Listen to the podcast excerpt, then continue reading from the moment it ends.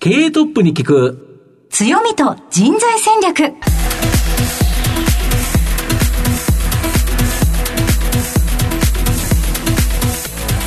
毎度相場の福の神こと藤本信之です。アシスタントの飯村美希です。経営トップに聞く強みと人材戦略。この番組は相場の福の神こと財産ネット企業調査部長の藤本信之さんが注目企業の経営トップや人材戦略を担うキーパーソンをゲストにお迎えしてお送りします。企業を作るのはそこで働く人ということなんですがゲストには毎回事業戦略上独特の強みとその強みを生かすための人材戦略じっくりとお伺いしていきます。今日は一体どのようなお話が聞けるのでしょうか？今日は非常にですねユニークな社長をご紹介したいなと思います。はいラジオ日経でもよくおなじみの社長さんにお越しいただいております、はいこの後早速トップのご登場です。この番組は JAC リクルートメントの提供でお送りします。経営トップに聞く強みと人材戦略。経営トップに聞く強みと人材戦略。本日のゲストをご紹介します。東証グロース上場。証券コード7049式学。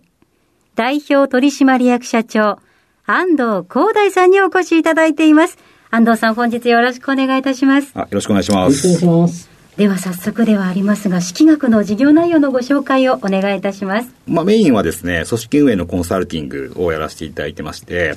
えー、まあ、式学という独自のロジックに基づいた、えー、組織のコンサルをやらせていただいています。まあ、その他にも、まあ、子会社でバスケットボールのチームを経営していたりとか、あとは人材紹介の事業をやってみたりとか、あとはその、ベンチャーファンド、の事業なんかもやらせていただいてます。はい、ありがとうございます。また後ほど事業内容についてはじっくりと伺っていきたいと思いますが、まずはトップは企業にとって大切な人材であり強みでございます。トップのお人柄に迫らせていただきたいと思いますので、しばし質問にお付き合いよろしくお願いいたします。はい、ますでは、安藤さん、生年月日を教えてください。えー、1979年11月5日です。はい、現在おいくつでしょうか ?42 ですね。もうすぐ43、はい、もうすぐお誕生日ですね。はい、そうですね。はい。ご出身はどちらでしょうか？出身は大阪です。子供の頃のご両親のご職業を教えてください。えっと、お父さんがラーメン屋をずっとやってまして、はい、母はあの特にラーメン屋手伝うとかじゃなく、ずっと専業主婦でやってました。子供の頃ご自身はどのようなお子さんだったと思いますか？いわゆる優等生。はい。だったかなと思いますね。はい。はい、それは勉強の面ででしょうそうです。あの、勉強も、あの自分で言うのもあれなんですけど、本当にすごくできて、はい。あのだ、だったんですけど、あとはまあスポーツとかも割とできる方だったので、はい。えー、なんか小中では生徒会長やったりとか、優秀な子供だったなと自分ながら思います。はい。なぜその勉強やスポーツ、またはその生徒会とかに打ち込めたと思われますか？いや、まあ特になんか打ち込んでる感じでもなかったんですけど、はい、まあ、できる方だったという、別にあの嫌味とかでもなんでもないんですけど。はい、はいできちゃったってね。できちゃったって。いや、塾とかも全然行ってなくて。ええー、そうなんですよね。うん、そうでしたか、うん、スポーツは何をやられていたんですか？スポーツは、あの、小学校の時は、えっ、ー、と、地元の少年野球やってまして、はい、中学校からはバスケットボールをやって、まあ、高校からラグビー。はい、安藤さんは大阪の北野高校でラグビーに打ち込まれたということなんですけれども、どれくらい熱心にやられてたんですか？まああの先ほど割と勉強ができた方だということで、はい、まああの北野高校に行って、まあ大阪では割と有名な進学校なんですけど、はい、初めは400人中、まあ、5、60番ぐらいで入学したんですけど、はい、最後は350番とか。だいぶ後ろの方に。だいぶ後ろの方に、まあ行くぐらいラグビーに打ち込んでたという感じ比率が変わっていったんですね。はい。ラグビーはその後、続けられたんですか？そうですね。あの、高校で、当時、まあ大阪の北の高校って公立高校の中では割と強い方でして、はい、で、割と一生懸命やってて、2個下に、えっと、広瀬って、まあ日本代表のキャプテンなんかもやったような、あ。の、人がいたりとか、はい、まあ、あの、割とこう強かったんですね。まあ、とはいえ私立が強いので、うん、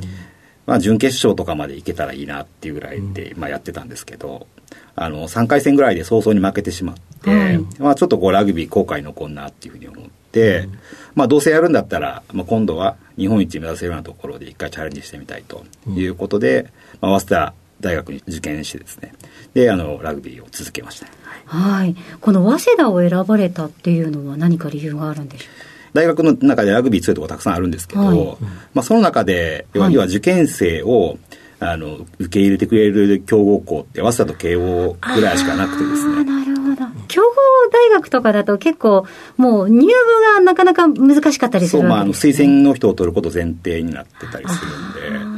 その早稲田でも熱心にラグビーやられていたということなんですけれども、はい。その後、社会人のスタートはどちらになるのでしょうか？全然レギュラーとかになれなかったんですけど、たまたま3年生の春シーズンで、まあ、少しだけこう A チームで試合に出ることができまして、はい、で3年生の春がたまたまですね、あの、リクルートのシーズンで、はい、で、その時に、あの、今の、まあ、NTT ドコモ、まあ、当時の NTT ドコモ関西という会社の、まあ、ラグビー部からこう、まあ、うちに来ないかというふうに言ってもらって、就職したという感じですね。ラグビーがご縁で。そうですね。まあ、ラグビー入社です。はい。では、社会人ラグビーもやられていたんですか？はい。あ1年間だけやったんですけど、はい、まあ、当時その NTT ドコモのラグビー部っていうのは、まあ、仕事もちゃんとやった上で、まあ、ラグビーもやりましょうというところで、はい、まあ、あの、関西の B リーグの下の方のチームだったんですけど、うん。で、西日本のラグビー部とドコモのラグビーが合併することになりまして、はい、で、急にラグビー強化しだしてですね、はい、で、あの、仕事は半日でいいからラグビーやりなさいみたいな、はい、っていうふうに、まあ、1年目の途中から変わって、まあ、それはちょっとあの、私がこう描いてるこう社会人のキャリアとはちょっと違うなということで、あの、1年目でラグビー部を辞めて、うん、まあ、ドコモには4年間いさせてもらったんですけど、あの、残り3年間はラグビーせずに、まあ、社会人として、はい、あの、仕事だけやってたという、そういう感じですね。はい。もっときちんと仕事をしたかったということそうですね。あの、別にラグビーだけをしに、まあ、どちらかというと仕事がメインで、うん、そのラグビーもというような形で、まあ、入社させていただいたので、はい、仕事をしっかりやらせていただきたいということで、あの、1年目で辞めさせていただいたということですね。はい、その NTT では、その部署は何の部署だったんですか？ずっとあの代理店営業で、まあ、あのドコモって、まあ、多くを代理店の皆さんが、あの商品を販売いただいてますんで、はい、まあ、その販売いただいている代理店の皆さんをサポートするという部署に4年間ずっといました。はい、はい、その後転職をされるということなんですけれども、はい、なぜ転職されたんでしょう？ドコモでの仕事っていうのも、ある種充実している部分もあったんですけど、まあ、ふと考えたときに、まあ、一つは、その、僕じゃなくてもいいなっていう仕事だなっていうふうに、えー、思ったのが一つと、あとはやっぱりその NTT 西日本の、まあ、当時その経営がちょっと悪くなった時期だったので、それを見てると、多分、あの、10年、20年後ぐらいには、固定回線とモバイル回線の垣根がなくなって、うん、あの、NTT グループ一つになるだろうなと。で、その時に、あの、どう考えてもグループの人数が多いので、はい、僕が40歳ぐらいになった時には、多分こう、給料が上がらないとか、まあそういう状況をやってくるんじゃないかなと思って、まあ、ここに残り続ける方がまあリスクだなっていうふうに思って、あの、転職しようというふうに思ったはい、はい、先を見て転職といったところなんですが、その転職先はどのように選ばれました？転職先はですね、まあ、どうせ転職するんであれば、その経営に近いところで仕事、トップでやろうとは思ってなかったんですけど、はい、まあ、経営に近いところで仕事ができる方がいいなと思ってまして、うん、当時、あの、まあ、ドコモ関西で、まあ、使わせていただいた派遣会社の一つが、あの、今、東証、まあ、プライムに上場されている、まあ、ライクという会社でして、はい、たまたまそこの、まあ、会社の社長とですね、あの、お話しさせていただく機会があって、まあ、ここの会社でチャレンジすれば、まあ、割と早くこの人の近くで経営を学べるんじゃないかなっていうふうに思って、まあ、ライクという会社に転職をしたという感じです。はい。思惑通り、近くで。そうですね。まあ、3年、まあ、6年半お世話になったんですけど、はい、まあ、3年目が終わるぐらいには、あの、メインの事業会社である、今のライクスタッフィングという、まあ、会社の、えー、取締役にならせてもらって、まあ、実質グループのナンバー3か4ぐらいのポジションで、まあ、残りの3年半ぐらいは仕事させていただいたということなので、まあ、まあ、ある種思惑通り、まあ、いけたかなと思ってます。はい。はいその後、独立をされるんですよね。そうですね。あの、父親ラーメン屋やってるって話もさせていただいたと思うんですけど、うん、まあ、ラーメン屋の経営もうまくいかなくて、結局一回潰しちゃったりとか、祖父が昔、なんか、箱の会社やってたらしいんですけど、はい、まあそれもこう倒産したとい。うことで、まああの自分自身は経営トップやらないでおこうっていうふうにはずっと思ってたんですけど、はい、たまたまこう今の会社につながるこう式役というこういうロジックに出会いまして、はいこれを広げるってことをやりたいなと思ったときに、まあ、そんな会社ありませんので、まあ、あのそういうきっかけで、まあ、まずは個人事業主として、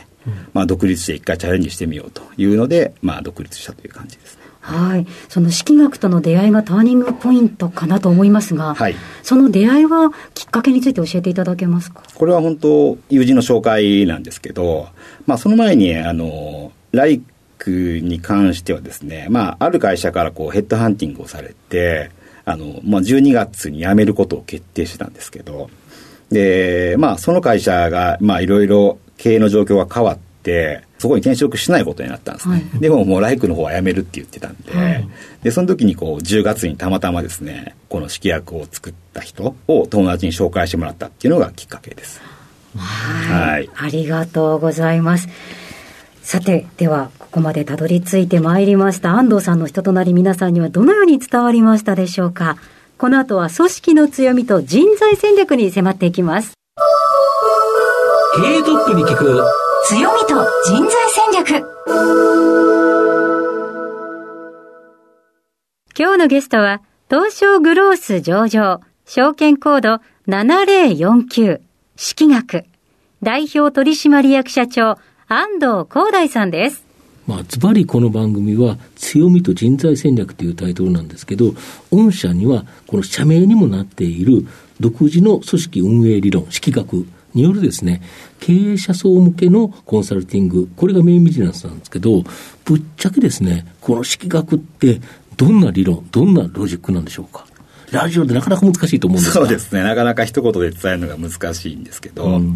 まあ、あの、しっかりこう、組織を統制してですね、うん、その、無駄のない組織運営をして、かつ、その一人一人の社員の皆さんがですね、はい、あの自らの仕事にこう集中できる、うん、まあ、そういう環境を作っていく、うん、あのまあ、仕事だけをしっかりえー、する組織を作っていきましょうと、まあ、そういうような、まあ、ロジックかと思いますでこの式学による経営コンサルティング、まあ、実際に御社の場合、上場企業で収益化しているということだと思うんですけど、はい、どのようにお客様からお金っていただくんですか、はい、あの大きく2種類がございまして、はい、一つはあのトレーニングっていうふうに言ってるんですけど、はい。はい、まあ、お客様にこの式薬のロジックをお伝えする、うん、えー、サービスが、うん、まあ、大きくマスタートレーニングというのと、まあ、浸透パックというのがあって、うん、マスタートレーニングはマンツーマンで、週1回1時間の12週、浸透パックは2週に1回2時間の、まあ、計6回、まあ、同じ12時間なんですけど、まあでいただくそのフローのサービスと、うん。うん、あとはあの式薬基本サービスというふうに呼んでるんですけど、はい、これは月額20万からをいただいてですね、うん、えー、式薬の浸透をまあチームでサポートしていくと、うん、こちら側ストックの収益になるんですけど、うん、大きくこの2種類のまあ売上で収益化していくと。そういう感じですね。なるほど、はい、とするとフローの収益っていうのは、はい。教える人がマンツーマンでやるっていうことで言えば、はい、その人、講師っていうものの数っていうのが、やっぱり重要なポイントですか？そうですね。あの、数もそうですし、うん、あとはその、品質、当然品質の方も重要だということですね。はい、なるほど。で、これ、お客様の数はかなり、まあ、増えてるっていうふうに思われるんですけど、はい、やはり、この講師のトレーニング、はい、これが結構、御社の今後の成長の肝ですか？そうだと思います。はい。なるほど。はい。で、コンサルティングからプラットフォームサービスとか、まあ、あと、式学転職とか、式学ファンドなど、いろいろですね、周辺領域を事業拡大されてるんですけど、はい、その狙い、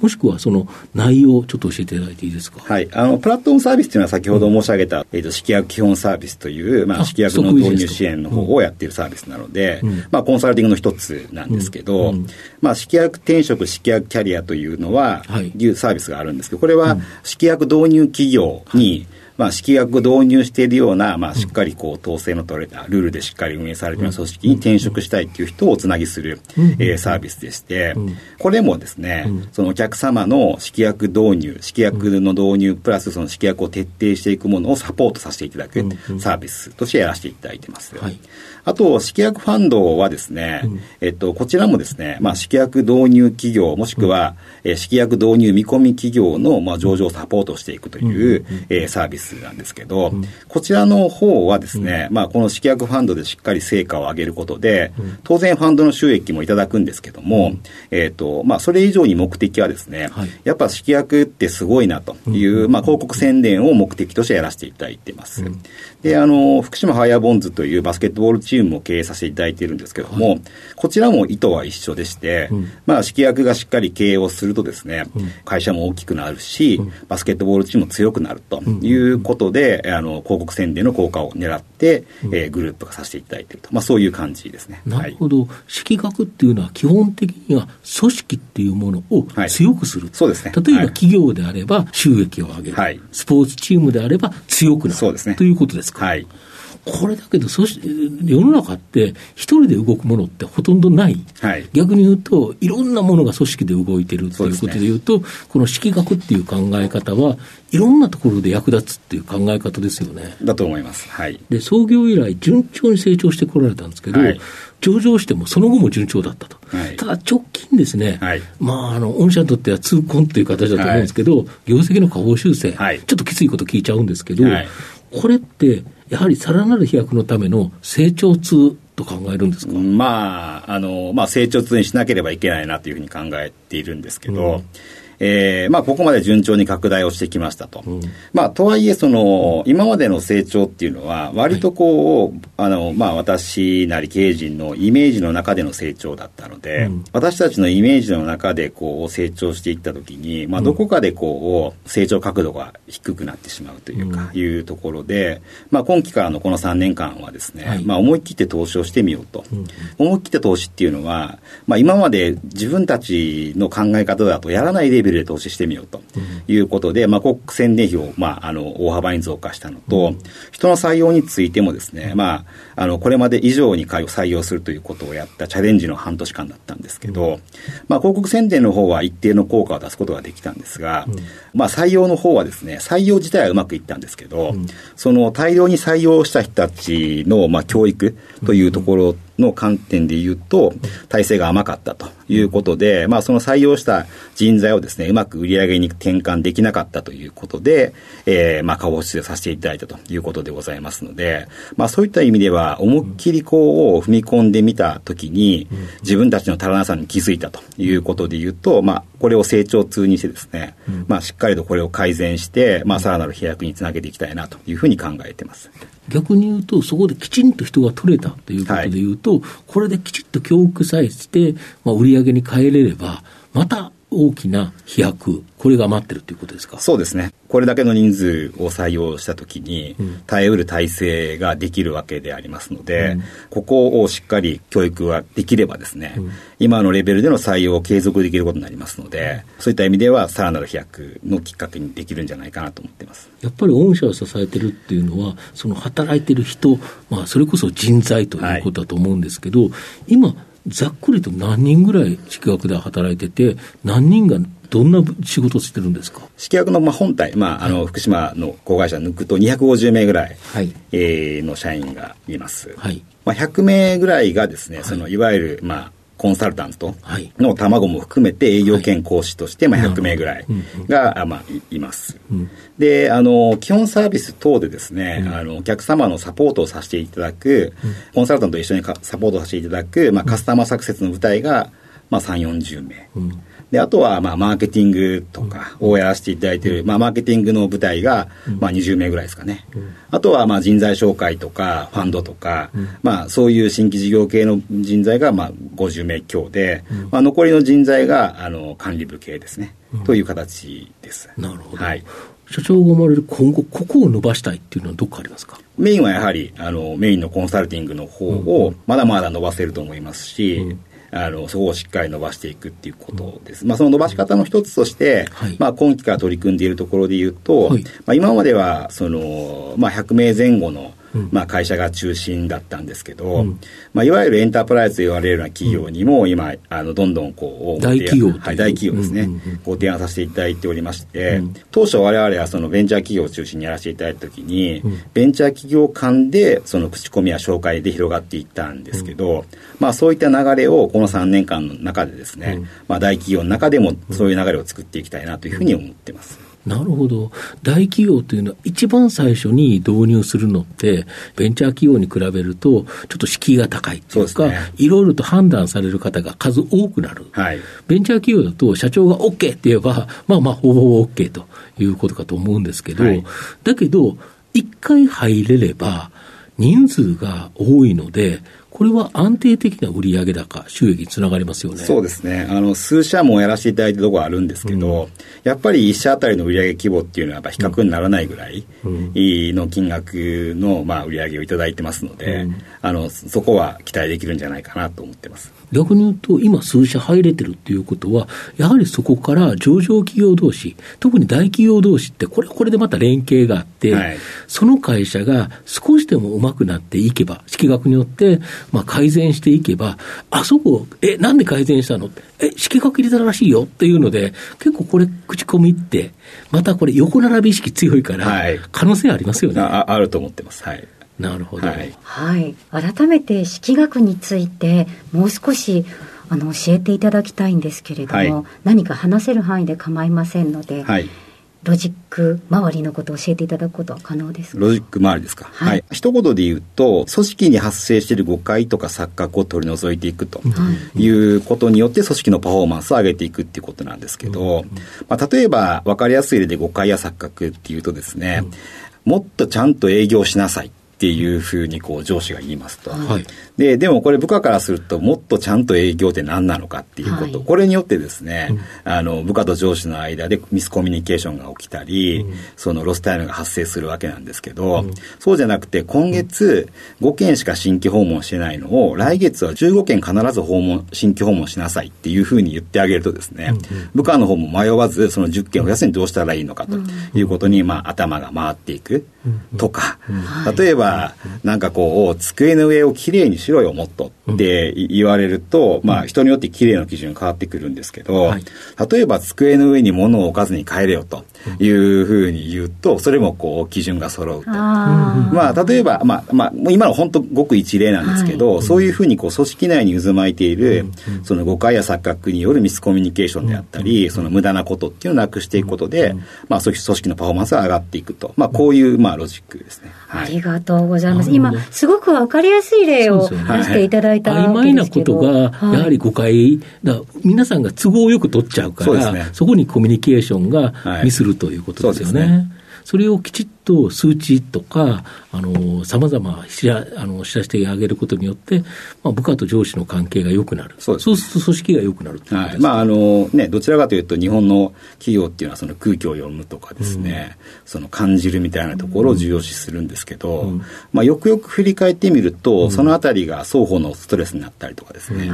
いうことになっているとことで、数多くあるんですね、まあ、これも評価制度とかも含めてなんですけど、まあ、そのあたりのところをも改善していくことによって、まあ、シンプルにこう部下が空気を読まずにですね、うん、その仕事だけに集中できるような状況を作っていくと、まあ、そういう感じですね。なるほど。確かに先ほどの例で言うと、指示が明確だからこそ、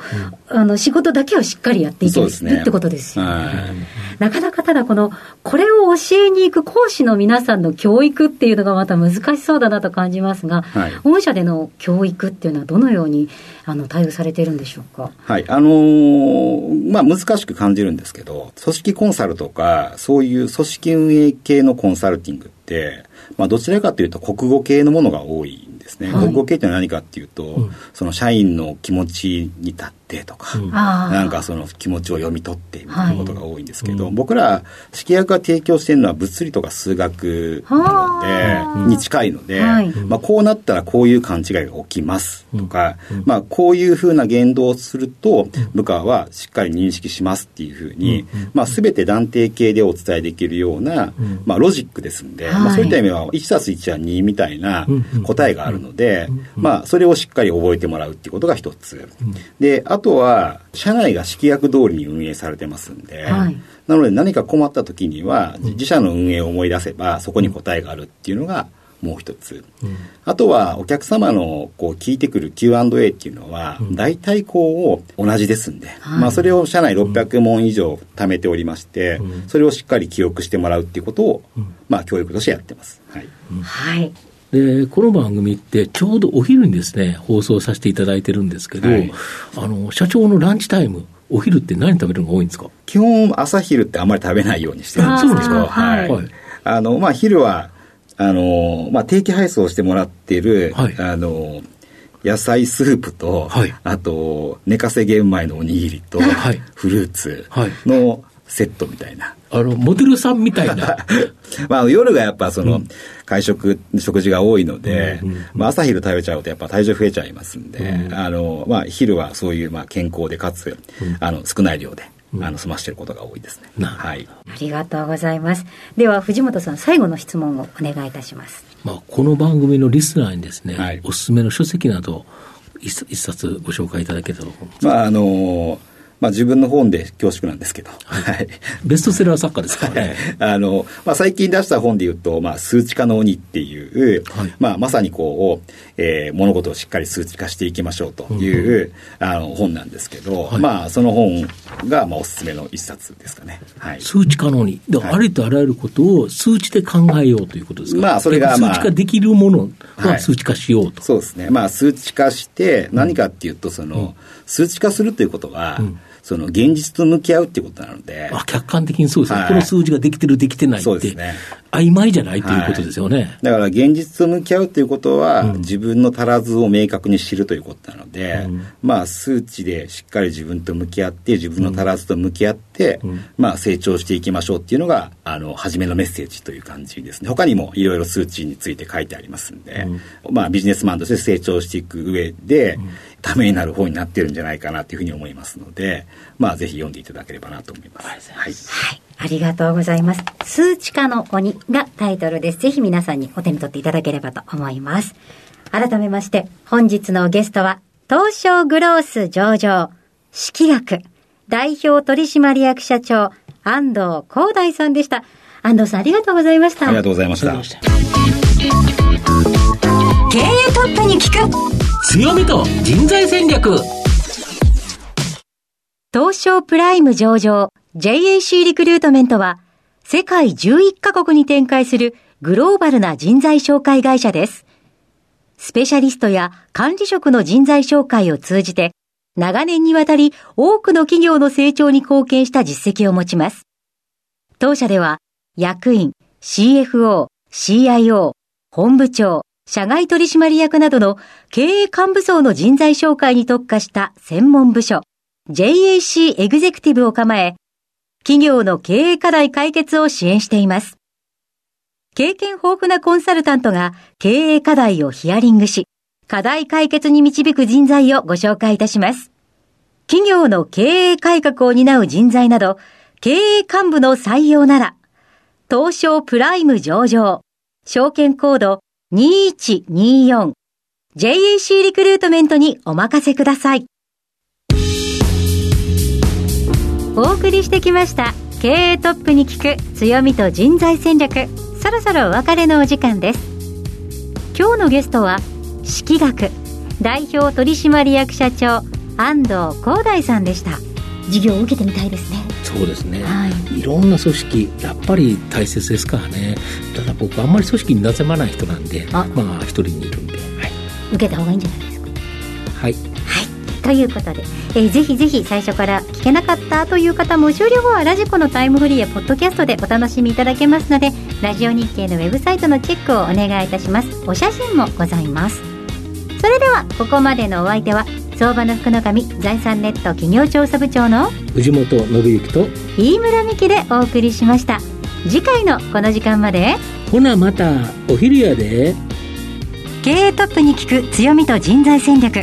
この番組は JAC リクルートメントの提供でお送りしました。